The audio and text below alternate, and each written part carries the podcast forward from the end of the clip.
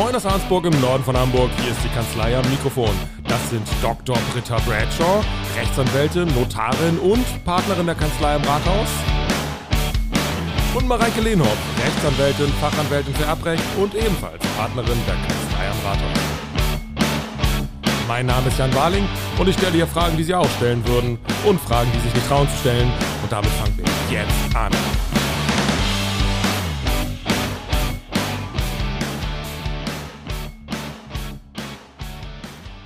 Was man vielleicht nochmal so vorweg sagen kann, so generell, äh, was wir hier machen, äh, ist ja, wir geben so einen ersten Überblick über die Rechtslage. So, das ist, glaube ich, etwas, was sich durch alle Folgen durchzieht und was ja auch immer in der Beschreibung der Folge unten drunter steht.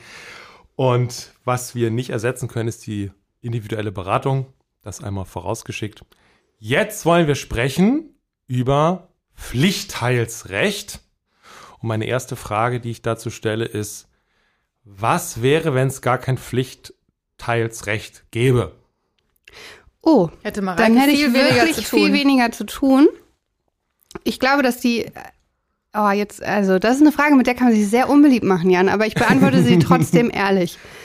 Ähm, ich glaube, dass ähm, viele Menschen weniger Probleme hätten, ehrlich gesagt, weil der Pflichtteil eine totale Erwartungshaltung weckt bei den Menschen und auch, glaube ich, dazu führt, dass das immer noch vorherrschend ist, der Gedanke, ich habe einen Anspruch auf den Nachlass meiner Eltern.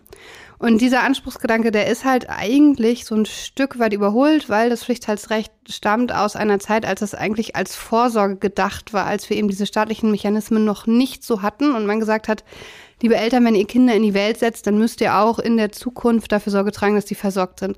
Und dieser Versorgungsaspekt, der ist ja völlig zweitrangig mittlerweile. Und gleichwohl bleibt es dabei, dass eben ganz viele sagen, also ich habe einen Anspruch und ähm, der Gesetzgeber sieht das halt auch so. Und das Pflichtteilsrecht hat einen wahnsinnigen Rang. Der Pflichtteil, ja, das wird jetzt schon so detailliert. Wollen wir das irgendwie abkürzen? Naja, also das, darauf genau wollte ich ja eigentlich hinaus. Ähm, es ist, ich habe mit dem Pflichtteil ja etwas, was, woran ich nicht vorbeikomme. Genau. So, ja. was absolut verpflichtend ist. Deswegen kam mir so ein bisschen dieser Gedanke. Ich habe das mal so ein bisschen gesponnen. Ist gar nicht nur richtig eine juristische Frage wahrscheinlich. Aber was wäre, wenn man diese Verpflichtung nicht hätte? So wahrscheinlich einfach eine ganz andere politische Dimension, fast vielleicht eine philosophische Ja. Äh, Dimension, zu sagen, ich kann völlig frei verfügen über das, was mir gehörte nach meinem Tod. Und das kann ich eben nicht. Und das ist ja unser Richtig. Thema, über das wir sprechen. Richtig. Genau. Und das, das ist das, was ich meine. Ich glaube, das wäre tatsächlich irgendwie ein Stück weit problemloser, wenn jemand verstirbt. Weil das einfach häufig eine weitere Baustelle ist, die einfach aufgemacht wird. Und es ist natürlich hart zu sagen, wenn es den Pflichtteil nicht gäbe, ja, dann zu sagen, es gibt dann ein Problem weniger, aber letztlich muss man sich vorstellen, gibt es den Pflichtteil nicht, gibt es nichts, was ich geltend machen kann, gibt es also auch nichts, worüber ich mich streiten kann. Allerdings mag das ein bisschen kurzsichtig sein, weil wahrscheinlich würde sich der Streit dann verlagern äh, hin zu, zu der Wirksamkeit der, des Testaments, zum Beispiel, mit dem der, der der Erbanteil entzogen Mhm. wird oder ähnliches. Also wahrscheinlich würde das Problem nur verlagert. Ja, Du musst ja auch erstmal gucken, dass das, ähm, das Problematische beim Pflichtteil ist ja, das sind ja Menschen, die normalerweise ja eigentlich Erbe wären. Nur deswegen haben sie einen Pflichtteilsanspruch, ne? weil Mhm. sie ähm, Erben in gerader Linie wären, Ja, ne? genau. beziehungsweise Ehegatten. Ähm, und wenn die nur den Pflichtteil erhalten, dann sind sie ja im Grunde rechtlich faktisch gesehen enterbt. Und das birgt halt so einen total großen, kon großen Konfliktpotenzial. Ja, genau, das Konfliktpotenzial ist halt Mhm. häufig auch auf emotionaler Ebene, ne? Also ganz, die, diese Streitigkeiten sind weniger, also ganz häufig jedenfalls weniger rechtlich geprägt als emotional geprägt. Ja. Da müssen wir jetzt quasi. Vielleicht sollten wir nochmal, entschuldige bitte, aber ich bin ja, mache ja gar kein streitiges Erbrecht, deswegen ähm, redet Mareike heute ein bisschen mehr, aber vielleicht solltest du nochmal sagen, was der Pflichtteil überhaupt ist. Ah Ja, ich hätte auch darauf vertraut, dass Jan mir die Frage noch stellt. Ja, aber aber wir können die vorziehen natürlich. Die naheliegenden Fragen kommen nicht oder später. naja, vielleicht können wir so anfangen, dass wir sagen, also wer ist denn überhaupt pflichtteilsberechtigt? Dass wir einmal eine Vorstellung von dem Personenkreis haben, Ja. Der da überhaupt in Frage kommt. Okay. Also äh, pflichtteilsberechtigt sind die Verwandten in gerader Linie. Das heißt letztlich äh, die Abkömmlinge, in aller Regel zunächst mal die Kinder, dann gegebenenfalls auch die Enkel. Zusätzlich pflichtteilsberechtigt sind immer die Ehegatten. Und wenn es keine Kinder gibt, sind die Eltern pflichtteilsberechtigt. Mhm. Darüber hinaus geht es nicht. Also wenn dann die Eltern zum Beispiel vorverstorben sind und es gibt keine Kinder, dann würden möglicherweise Geschwister einrücken in die gesetzliche Erbfolge. Die haben aber keinen Pflichtteilsanspruch. Das heißt, wenn man die dann enterbt, dann sind die raus. Okay, das heißt, ähm, gesetzliche Erbfolge muss man auf jeden Fall schon mal gedanklich trennen von Pflichtteilsanspruch. Das ist nicht Ja. eins zu eins das gleiche. Ja. Okay, das ist der Personenkreis. Und dann die Frage vielleicht von Britta, was ist denn nun dieser Pflichtteilsanspruch oder der Pflichtteil? Ja, also der Pflichtteilsanspruch entsteht in dem Moment, wo ein gesetzlicher Erbe, der nach der gesetzlichen Erbfolge zur Erbfolge berufen wäre, zum Erbe berufen wäre, nicht erbt. Ja, hat er sozusagen einen Kompensationsanspruch, so kann man das sagen. Zwar nicht in Höhe seines gesetzlichen Erbanteils, sondern in Höhe der Hälfte seines gesetzlichen Erbanteils. Und das ist der Anspruch, den man dem Pflichtteilsberechtigten auch nicht nehmen kann, jedenfalls nicht so ohne weiteres. Ja, das heißt, wenn wir jetzt so einen Fall haben, da ist, äh, sind äh, zwei Kinder und ein Ehepartner und ähm, alles soll der Ehepartner kriegen, Mhm. so hat man verfügt, dann sind ja die Kinder, das habe ich hoffentlich richtig verstanden schon, äh, wären schon auch pflichtteilsberechtigt Genau. eigentlich. Ja. Ähm, heißt dann was in der Konsequenz? Das heißt in der Konsequenz, wir gehen mal davon aus, dass sie keinen Ehevertrag geschlossen haben und Zugewinngemeinschaft haben, weil das Güterrecht spielt da so ein bisschen mit rein. Das würde bedeuten, dass die Kinder einen Pflichtteilsanspruch haben in Höhe von einem Achtel und der ermittelt sich so, der Ehegatte erbt nach der gesetzlichen Erbfolge im Güterstand der Zugewinngemeinschaft ein Halb. Und die Kinder würden erben zu jeweils ein Viertel werden, wenn es nach der gesetzlichen Erbfolge gehen würde. Die Hälfte dieses Viertels ist dann der Pflichtteilsanspruch. Das heißt, jedes Kind hat einen Pflichtteilsanspruch in Höhe von einem Achtel. Okay. Und wichtig ist ein reiner Geldanspruch. Ja. Also die werden nicht irgendwie dann Mitinhaber, mit Eigentum des Hauses oder so, sondern es ist richtig ähm, ausschließlich gerichtet auf Geld. Okay, das ist natürlich, das hat ja Konsequenzen. Also, weil wenn das Sachen sind, die ich dann, das könnten ja Sachen sein, die müsste ich dann vielleicht veräußern, weil ich das sonst nicht zahlen kann. So ist es dann, ne? Ja, auf jeden Fall. Okay. Aber das ist ja einer der, der wichtigsten Gründe dafür, in, gerade diese Konstellation, die du aufgegriffen hast, nämlich äh, Eltern und Kinder. Also ich möchte jetzt nicht in meiner jetzigen Situation, mein Sohn ist anderthalb, ähm, wenn, wenn ich, also wenn ich jetzt versterben würde, dann nehmen wir an, mein Mann verstirbt, dass dann der Überlebende von uns gemeinsam mit unserem Sohn Eigentümer der Immobilie wird, beispielsweise. Das macht ja überhaupt gar keinen Sinn. Dann hast du das Familiengericht mit an Bord, wenn die Immobilie verkauft werden soll, dann gibt es einen Ergänzungsflieger. Das ist großer äh, bürokratischer Irrsinn. Und äh, von daher, gerade in diesen Konstellationen geht es gerade auch um den Schutz solcher Immobilien. Natürlich wird das zum Problem, ja, wenn er jetzt nicht mehr anderthalb ist, sondern nehmen wir an, er ist 27 und wir haben die Erbfolge so gelassen und dann sagt er, ja, ich hätte jetzt aber gerne selber eine Eigentumswohnung und jetzt will ich auch wirklich meinen Pflichtteil haben, zahl mich mal aus und ich habe das nicht, nicht liegen, dann muss ich irgendwie das finanzieren, ja. Aber wenn der kleine Bengel äh, jetzt sagt, so hier, äh, ich habe ja, hab ja nur einen Pflichtteilsanspruch. Meinst du jetzt mit anderthalb oder mit 27? Ja, das ist ja mit eineinhalb ist es ja noch viel spannender, die Frage. Ja, da sagt, Äh, er, da sagt er maximal Pflichtteil haben. Pflichtteil haben. So, das sagt er jetzt. Pflichtteil haben. ja, genau. Äh, würde der da rankommen, mal so rein juristisch betrachtet? Könnte das für ihn jemand durchsetzen? Gu- Gute Frage. Naja, wenn Also äh, Mann. der, ja, genau, aber der wär- wäre ja gleichzeitig auch der Anspruchsgegner. Ja, das ist das Also Problem, das, ne? das in, in der Praxis eher nicht. Ja, aber jetzt führe ich Das müsste man tatsächlich mal drüber nachdenken, das kann ich nicht, nicht ad hoc beantworten, ob dann doch irgendwie ein Ergänzungspfleger auf dem Tableau erscheint, ich meine aber nicht. Also ich glaube, es kommt rein praktisch zu der Konstellation in diesem Fall halt nicht. Ja, wenn alles, wenn alles gut ist, also die Familie mit dem Kind. Aber wenn du jetzt, ähm, nehmen wir mal an, du hast ähm, eine zweite Ehefrau und dann stirbt der Mann. Ja. Und die zweite Frau erbt alles, weil du ein Testament gemacht hast. Und ja. dann kommt dein Kind aus, Kind aus erster Ehe, das kann auch erst anderthalb sein, das ist dann vertreten durch die Ja. Mutter und die Ah. macht dann den Pflichtteil geltend. Also in solchen Konstellationen Ist kann das böse? kann das schon passieren. Also bei Minderjährigen sitzt dann als Erziehungsberechtigte, die Ja. solchen Ansprüche dann Ja. geltend machen müssten. Ne? Mhm. Okay. Ähm, ihr habt schon gesagt, was ich so ganz interessant finde, es ist immer ein Anspruch auch in Geld. Äh, also, weil häufig sind ja wahrscheinlich auch so Nachlässe, sind ja auch irgendwelche Gegenstände, Grundstücke, das Au- tolle Auto, irgendwas, was da drin ist. Das müsste man im Zweifelsfall irgendwie verwerten, verkaufen. Ja. Also auf jeden Fall sie flüssig machen, wenn man nicht anderweitig Geld hat. Gibt es Möglichkeiten, sowas dann irgendwie auch darüber Vereinbarungen zu treffen, dass zu Stunden, weil man sagt, ja, Mensch, ich möchte sie das schon eigentlich bezahlen. Ja, wechselseitig geht alles, ne? Aber, okay. Aber das kriegst du jetzt nicht bei Gericht durch. Also wenn da der Anspruch eingeklagt wird, dann ist er auch zur Zahlung fällig. Okay. Kurzfristig quasi, dann heißt es, ja, muss, ist halt so, Ja. musst du durch. Also es gibt irgendwo im, im Pflichtheitsrecht gibt's eine Stundungsvorschrift, die spielt aber in der Praxis überhaupt keine Rolle. dieser Anspruch, der sich dann errechnet, wie in unserem Fall, den wir eben hatten, ein Achtel dann vielleicht für einen dieser beiden Brüder, ähm, kann ich da auch drauf verzichten? Was bedeutet das, wenn ich darauf verzichte und kann ich teilweise verzichten? Ja, kannst du?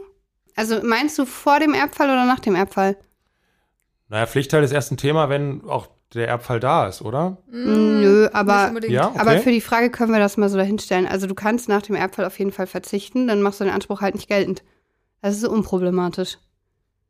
Ah, ihr, ihr denkt an einen Verzicht, den ich vorher schon Mhm. Genau. ausspreche, bevor das passiert. Weil ich will vornherein schon sagen, will, ich will kein Konfliktpotenzial Genau. In der Welt haben. Da bist du ja wieder sozusagen bei dieser Vorsorge, ne? Die Mhm. Eltern der neuen Patchwork-Ehe, die kommen halt und sagen, wir haben hier folgendes Problem, wir wollen eigentlich nicht, dass die Kinder aus erster Ehe da irgendwie mit involviert sind. Wir verstehen uns aber total gut mit denen, aber die sollen möglichst nicht ihren Pflichtheitsanspruch geltend machen. Und dann kannst du mit denen einen Pflichtheitsverzicht beurkunden. Das ist ein beurkundungspflichtiges Geschäft. Und ähm, da müssen dann die Kinder kommen, muss derjenige kommen, dem gegenüber verzichtet wird.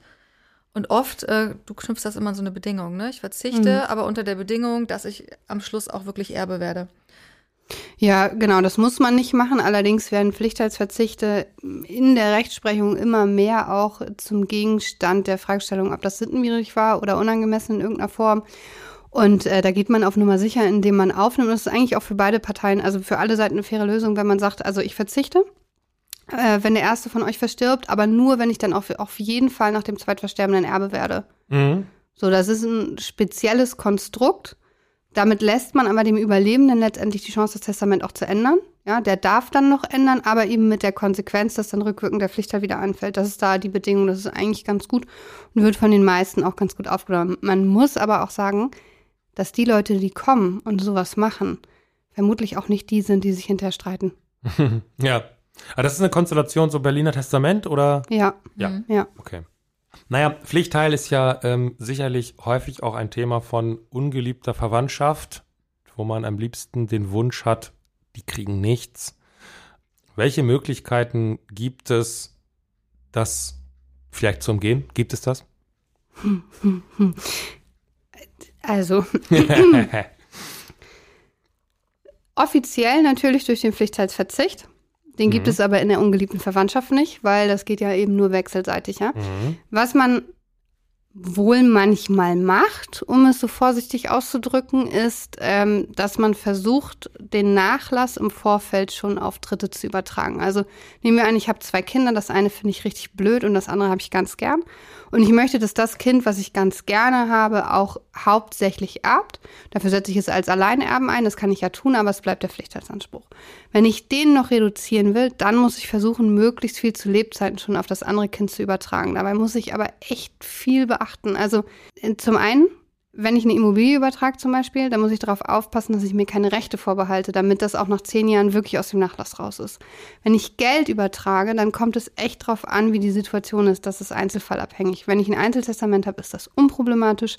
Wenn ich vorher mit meinem Mann irgendwie ein Testament gemacht habe und vielleicht den gar nicht mehr enterben kann, dann kann ich auch dieses Geld eigentlich nicht schenken und auch die Immobilie nicht schenken, weil ich da dann schon gebunden bin und es Schadensersatzansprüche auslöst. In so einem Fall, und das war das, wo ich gerade kurz zuckte und sagte, das macht man wohl manchmal, ähm, neigen die Leute dazu, Geld abzuheben in regelmäßigen Abständen. Und das wird dann verspielt oder so. Man weiß nicht so genau, wo dieses Geld geblieben ist. Das ist dann ähm, immer wieder überraschend. Immer wieder überraschend. Immer ja. wieder überraschend und letztendlich kann aber keiner nachweisen, wo, wo, wo das Geld geblieben ist, ne? Ja. Aber es geht, es gilt dann der Zeitpunkt natürlich, äh, wo auch dann Genau, Also Mareike sagte gerade was mit zehn Jahren. Ja, das genau. äh, bezieht sich darauf, dass wenn du ähm, Schenkungen machst, ich muss mich korrigieren, wenn ich es wenn ich's falsch sage, weil ich weiß tatsächlich nicht so genau. Das ist richtig. Bis jetzt, wenn du Schenkungen äh, tätigst, also wenn du jemandem was schenkst, dass du ähm, alle zehn Jahre fängt diese Frist neu an zu laufen, dass die Schenkung dem Nachlass nicht mehr zugerechnet wird. Ah, das heißt, im, Nee, sie ist nach zehn Jahren beendet. Sie ist nach, zehn, Jahren, beendet, fängt die Schenkung. Schenkungssteuerfrist immer neu anzulaufen. Aber also nach zehn Jahren ist das wirklich raus. Also wenn ich dir jetzt heute 100.000 Euro schenken würde, nur kurz, nicht, dass wir uns dann wieder missverstehen. Habe ich nicht, kriegst du nicht. Ja, also Es kommt nur- gar nicht drauf an, ob du es hast. ja, nee, also kriegst du nicht.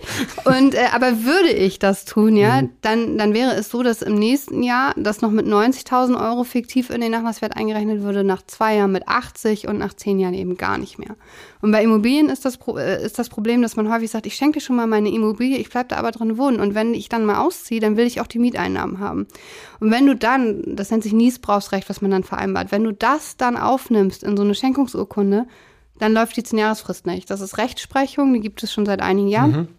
Und da muss man immer sehr aufpassen. Das ist einer der Gründe, weswegen man dann immer genau fragen muss, weswegen machen sie denn das eigentlich, ne?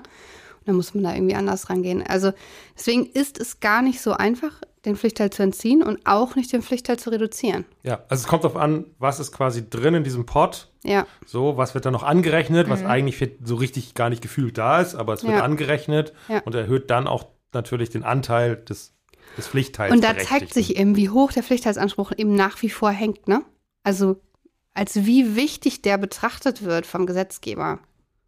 Aber das kann man jetzt gut Ja. finden oder halt nicht. Und Welche ähm, Gründe kann es geben, auf den Pflichtteilsanspruch zu verzichten, außer diesem moralischen, wir haben uns lieb? Vielleicht, weil man schon vorher was bekommen hat, weil man das irgendwie Schenkungen unter Anrechnung auf den Pflichtteil, dann sagt man, okay, ich habe die Immobilie schon bekommen, also verzichte ich jetzt. Solche Konstellationen. Ah, okay. ne? Aber es ist auch oft so, und das fand ich ganz interessant, was du gesagt hast mit der Sittenwidrigkeit. Ähm, ich stocke mal so ein bisschen, wenn ich Pflichtteilsverzicht habe, mit ähm, Verzichtenden, die gerade erst 18 Ich sind. gerade 18, ne? 18, Drei Tage genau, danach, ja. 18, 19, 20, wo du denkst, so, okay, da sitzt jetzt ein junger Mann vor dir, der weiß garantiert nicht mehr in 20 Jahren, was das hier heute für eine Bedeutung hat. Es Und gab- da muss man schon genau Ja, hingucken. es gab mal einen Fall, da ist dann tatsächlich der, ähm, der Verzicht auch gekippt worden, meine ich. Da hat ein 18-Jähriger kurz nach seinem äh, 18. Geburtstag den Ver Pflichtteilsverzicht unterzeichnet und zwar gegen, gegen Porsche oder so. so, also der war dann versprochen worden und dafür hat er verzichtet und der Verzicht hatte einen immensen Wert, sechsstellig, ja, also nee, ich glaube siebenstellig. Hatte mit dem Wert des Porsches nichts zu tun, der Porsche war ein Witz dagegen und da hat dann hinterher tatsächlich ein Gericht gesagt, also der konnte das, kurz nachdem er 18 Jahre alt geworden war, nicht einschätzen, dass das in keinem Verhältnis zueinander steht. Und natürlich für so einen 18-Jährigen, der Porsche, der da winkt, ne, steht der, steht der Vater da mit dem Schlüssel und sagt so, hier, ne, da bitte Und unterzeichnen und dann geht's los. ähm, das ist äh, nicht angemessen und das war, meine ich, sittenwidrig tatsächlich. Hm, interessant. Das Ja. halte ich auch für richtig. Also, ich glaube, dass Boah. das ein bisschen, bisschen dauert, bis man da die Reife hat, um das zu verstehen, was man mit 18 gemacht hat. Ja, das stimmt, aber die Frage ist ja wirklich, ist, äh, ja. Ja gut, aber die Äh, Frage, ob das Pflichtheitsrecht berechtigt ist, das ist ja eine ganz andere. Das ist, Das haben wir ja schon so ein bisschen aufgeworfen. die Frage. Ja, also ich kann auch jeden verstehen, und da, da kommen wir auf die emotionale Ebene, ich kann jeden verstehen, der diesen Anspruch geltend macht, weil es meistens aus einer Kränkung heraus passiert. Es passiert in den seltensten Fällen aus wirtschaftlichen Gründen. Und ähm, deswegen hat das immer diese emotionale Komponente und ist auch verständlich. Deswegen, also ich möchte nicht, nicht dahingehend verstanden werden, dass ich das überhaupt nicht verstehen kann oder dass ich das blöd finde oder dass ich das nicht machen würde. Ne? Ich würde für jeden äh, Pflichtheitsberechtigten genauso kämpfen wie für jeden Erben, weil jeder hat immer seine Seite und äh, das ist auch richtig so. Aber trotzdem müsste man vielleicht mal generell sich die Frage stellen, ob das Pflichtheitsrecht in der Form nicht überholt ist. Mhm. Ja, ist ein interessanter Punkt mit dieser, mit dieser Kränkung, der dann auch so das auslösende Moment ist, dass man sagt, das also, habe ich nicht kommen sehen, vielleicht auch, ne? Ja, also wir das- müssen uns das passiert auch müssen uns tatsächlich das quasi so vorstellen. Mhm. Wahrscheinlich, dass äh, das Testament ist irgendwie da, wird eröffnet. Ja. Oder wie, wie, also vielleicht beschreibt Genau, ihr das, einfach mal, das wie der Ablauf Testament so wird eröffnet und nach der Testamentseröffnung wird dann das Testament zugestellt. Und ich glaube, wir haben das schon mal gesagt, das Testament wird nicht eröffnet wie im Film. Mhm. Da sitzt kein Rechtsanwalt oder Notar und liest das vor. Wir könnten das mal anbieten, vielleicht als Zusatzleistung, kann man darüber super nachdenken. Idee. Ähm, aber das passiert grundsätzlich nicht, sondern das Amtsgericht eröffnet das, schickt das zu und das ist dann auch schon die Eröffnung. Und dann wird das allen gesetzlichen Erben, ob sie nun benannt sind oder nicht, zugestellt. So, und dann passiert es tatsächlich sehr häufig, dass diejenigen, ähm, die enterbt worden sind, dass die fürchterlich überrascht sind. Und ganz oft ist es so, dass dann der Verdacht besteht, dass das andere Geschwisterkind beispielsweise oder auch richtig klischeebehaftet, ja, die Ehefrau in zweiter Ehe, die vielleicht irgendwie die Pflegerin war und deutlich jünger ist, ja, dass da dann eben Einfluss genommen worden ist. Und natürlich kann ich, ne, und um das auch nochmal aufzugreifen, an der Stelle dann auch verstehen, wenn ich sage, okay, ich will hier aber meinen Pflichtheitsanspruch, weil eigentlich kann das so nicht sein. Ich kann nur nicht nachweisen, dass der Erblasser das nicht gewollt hat. Und dafür braucht man das vielleicht dann auch noch, ne? Mhm. Das heißt, ich bekomme dann vom Amtsgericht das Testament zugestellt als derjenige, der dann das liest und feststellt, ich bin nicht dabei. Mhm, Ja. Genau. So. Und dann bin ich in der Situation, ich sage, okay, jetzt Pflichtteil. Ja. So, dann komme ich bei euch quasi an und sage so, das kann ja nicht wahr sein. Ja. Müssen wir gucken, dass wir das Also hier bei Mareike kommst du dann an, ne? Ja. Das ist nicht so abwehrend. Nein, so war es gar nicht Die gemeint. Notarin Nein, möchte alles damit klar. nichts zu möchte tun mit haben. streitigen Sachen nichts zu tun haben. Genau. ähm, genau, du kommst dann und dann, äh, also im ersten Schritt würde ich mir immer das Testament anschauen. Dann ähm, muss man letztendlich ausloten, wo will der Mandant hin. Das ist wie immer. Was ist das Ziel? Was bist, bist du bereit zu geben? Und gerade im Erbrecht, wie hoch äh, ist deine emotionale Belastbarkeit? Das spielt eine große Rolle. Und dann schaut man, wie geht man vor. Beim Pflichtheitsrecht in aller Regel macht man erstmal einen Auskunftsanspruch geltend. Das heißt, der Erbe muss sagen, was war zum Zeitpunkt des Todes an Vermögen da, was war da an, an Passiva, was ähm, wurde geschenkt möglicherweise in den letzten zehn Jahren und ganz wichtig, äh, an Ehegatten sogar innerhalb der gesamten Ehezeit, weil zwischen Ehegatten läuft die Zehnjahresfrist überhaupt nicht. Und dann schaut man sich an, was gibt es. Dann macht man möglicherweise über den Auskunftsanspruch einen Bewertungsanspruch geltend und sagt, also die Immobilie muss Sachverständigen, äh, durch ein Sachverständigengutachten bewertet werden. Wenn es werthaltigen Nachlass gibt, Teppiche, Pkw, irgendwas, dann können auch die bewertet werden und am Ende steht eine Summe und dann gibt, errechnet man den Anspruch. Das ist der, der Weg, so Mhm. wie er sein soll, der ist natürlich ganz häufig viel steiniger, ne? Ja. Weil dann die, äh, weil dann im Streit steht, wann ist eigentlich wirklich was geschenkt worden? Ist das überhaupt geschenkt worden? Gibt es vielleicht noch ein Darlehen, dessen Existenz aber keiner beweisen kann, obwohl es jeder weiß? All solche Themen kommen dann noch zum Vorschein. Wie lange dauert das eigentlich ungefähr, wenn du sagst, vom ersten Anspruchsschreiben bis zu einer mündlichen Verhandlung? Bis zu einer mündlichen Verhandlung. Also es dauert im Erbrecht relativ lange, bis man überhaupt klagt, weil den Schritt scheuen dann viele noch, weil sie sagen, das ist ja meine Mutter, ich will jetzt eigentlich auch nicht meine Mutter verklagen. Ne? Also das ist schon nochmal eine Hürde.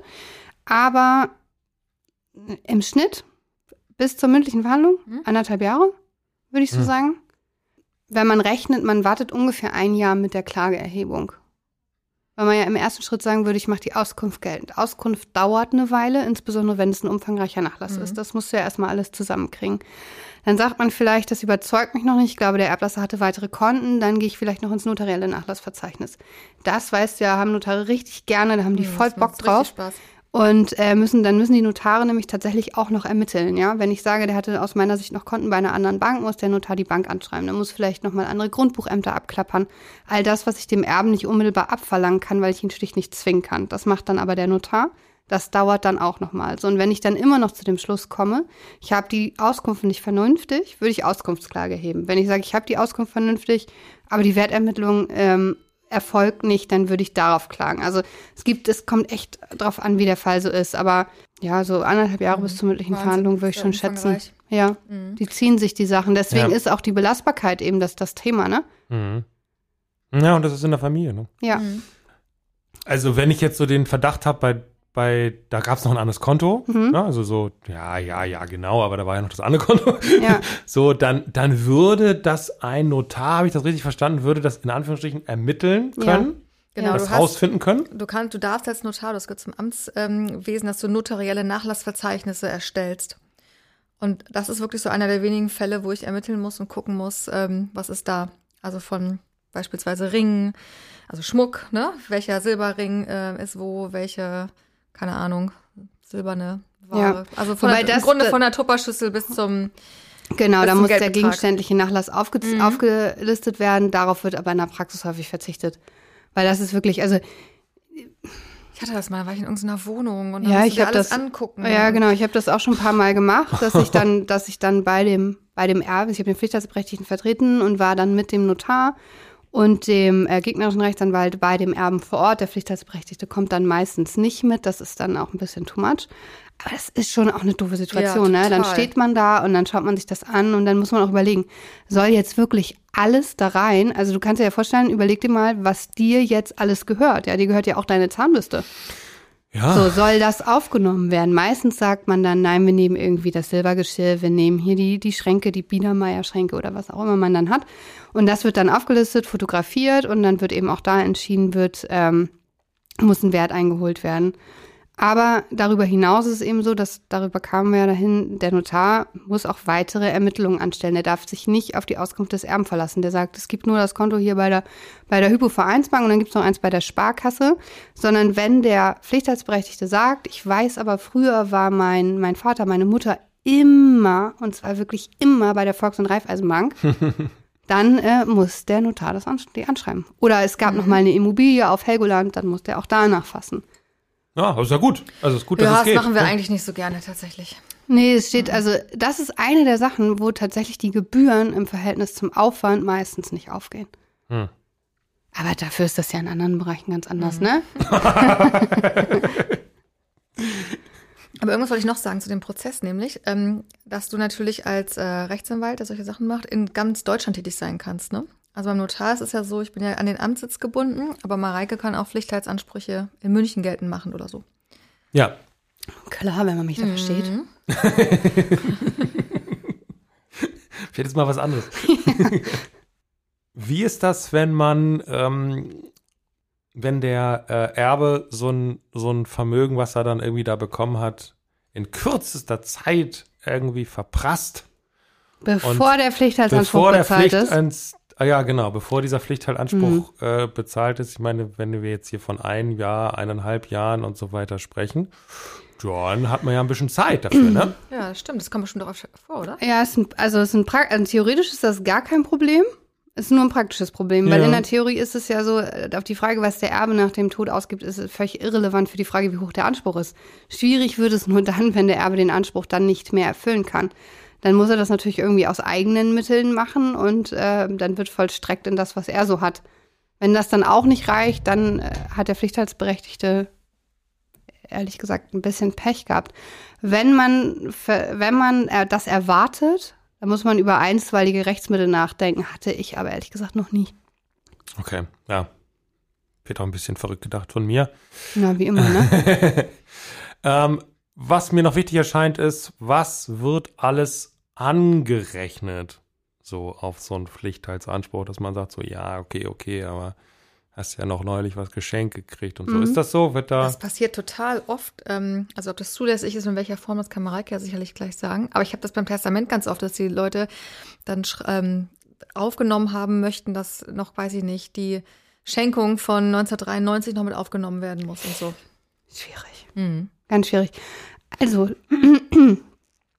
Schenkungen müssen grundsätzlich nur angerechnet werden, wenn man im Moment der Schenkung gesagt hat, das musst du dir aber auf deinen Erb- und Pflichtteil anrechnen lassen.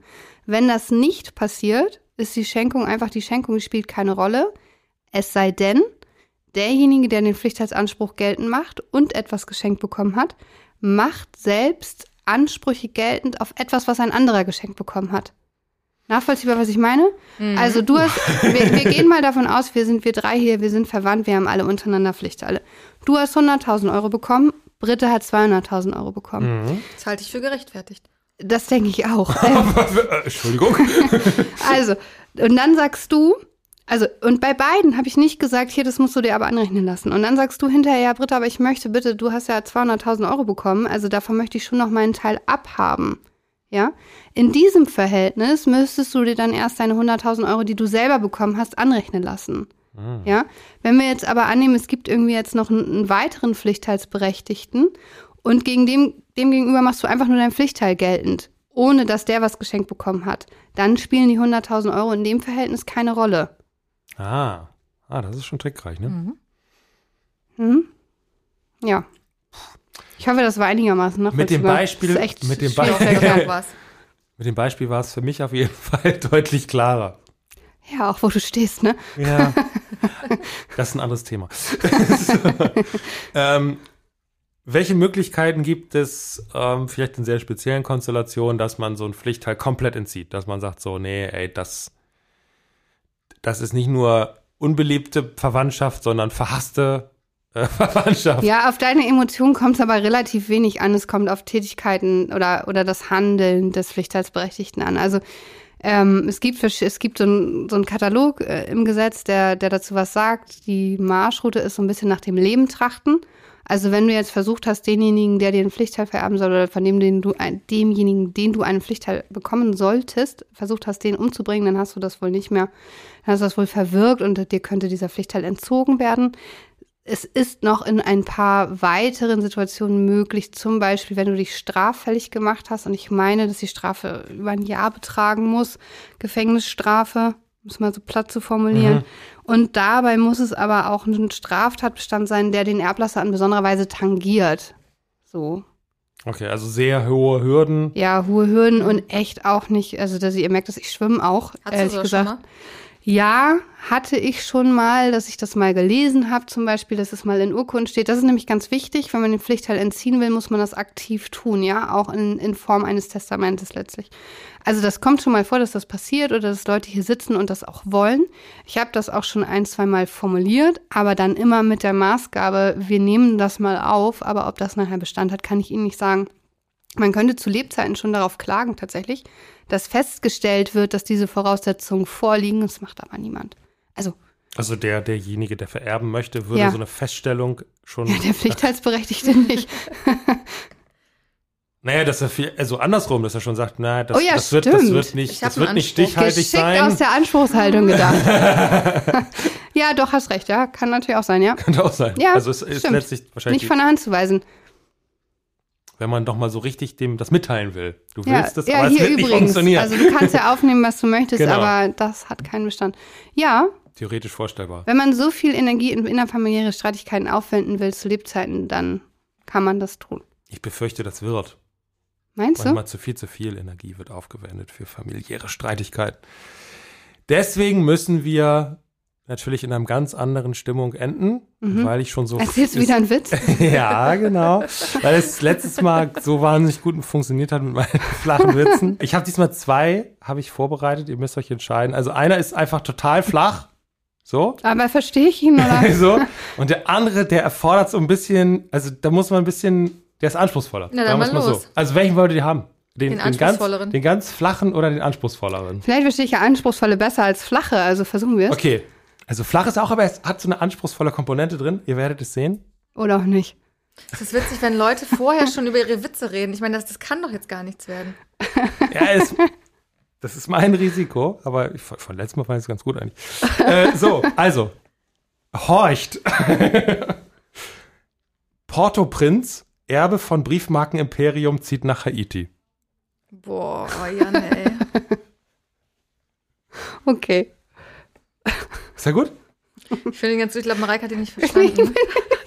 du, musst, du musst dazu wissen, Mareike weiß super, super, super viel, aber in Geografie hat sie eine Ja. kleine Schwäche. Ja, aber ich habe das schon, also ich habe äh, Port-au-Prince, Das habe ich schon erkannt, ja. Sehr Ah, gut. okay, du hast gerade okay. so komisch geguckt. Ja, ich, aber ich, ich war mir nicht sicher, ob da noch irgendwas drinsteckt, was ich vielleicht nicht erkannt habe, aber ich habe nee, er schon. war so schlecht. ähm, das, das, okay. Okay. Ja. Aber das ist ja im Prinzip dieselbe Kategorie Witz, ne? Also, Ja, aber es ist schon, ne, man muss Aber so ein war das bisschen jetzt anspruchsvolle oder? Das wäre der anspruchsvolle, es muss, also weil es halt noch diese, diese geografische äh, Fähigkeit voraussetzte. ja, Und ja. Aber ich Juristen- glaube doch, Juristen doch, ich haben habe ja eher so eine Inselbegabung, deswegen kann man ja nicht grundsätzlich auch geografische Kenntnisse voraussetzen. Oh, ich finde es schön, wie, nachsichtig du, äh, wie nachsichtig du mit mir bist. Das finde ich gut. Außerdem hast du uns gerade so viel zum Pflichtheitsrecht erzählt. Ja. Nein, sie ist nicht dumm, liebe Hörer. Was ist denn der andere Witz? Der andere Witz.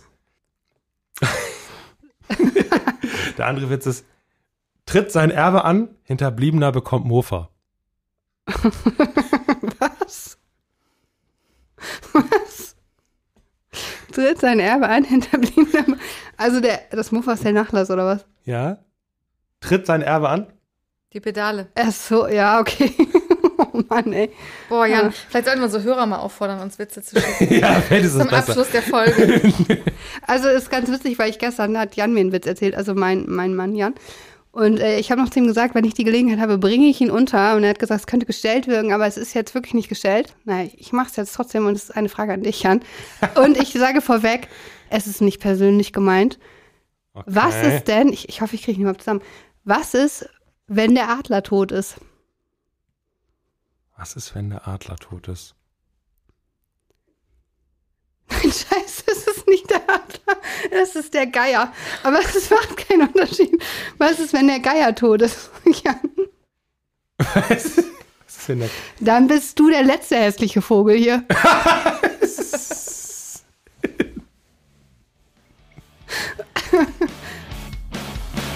Vielen Dank, dass Sie bei uns waren. Und sollten Sie eine Frage haben, die ich Britta und Mareike doch nicht gestellt habe, schreiben Sie mir an fragen.kanzleiamikrofon.de. Um keine Folge zu verpassen, abonnieren Sie unseren Podcast. Bis zum nächsten Mal. Tschüss und bleiben Sie neugierig.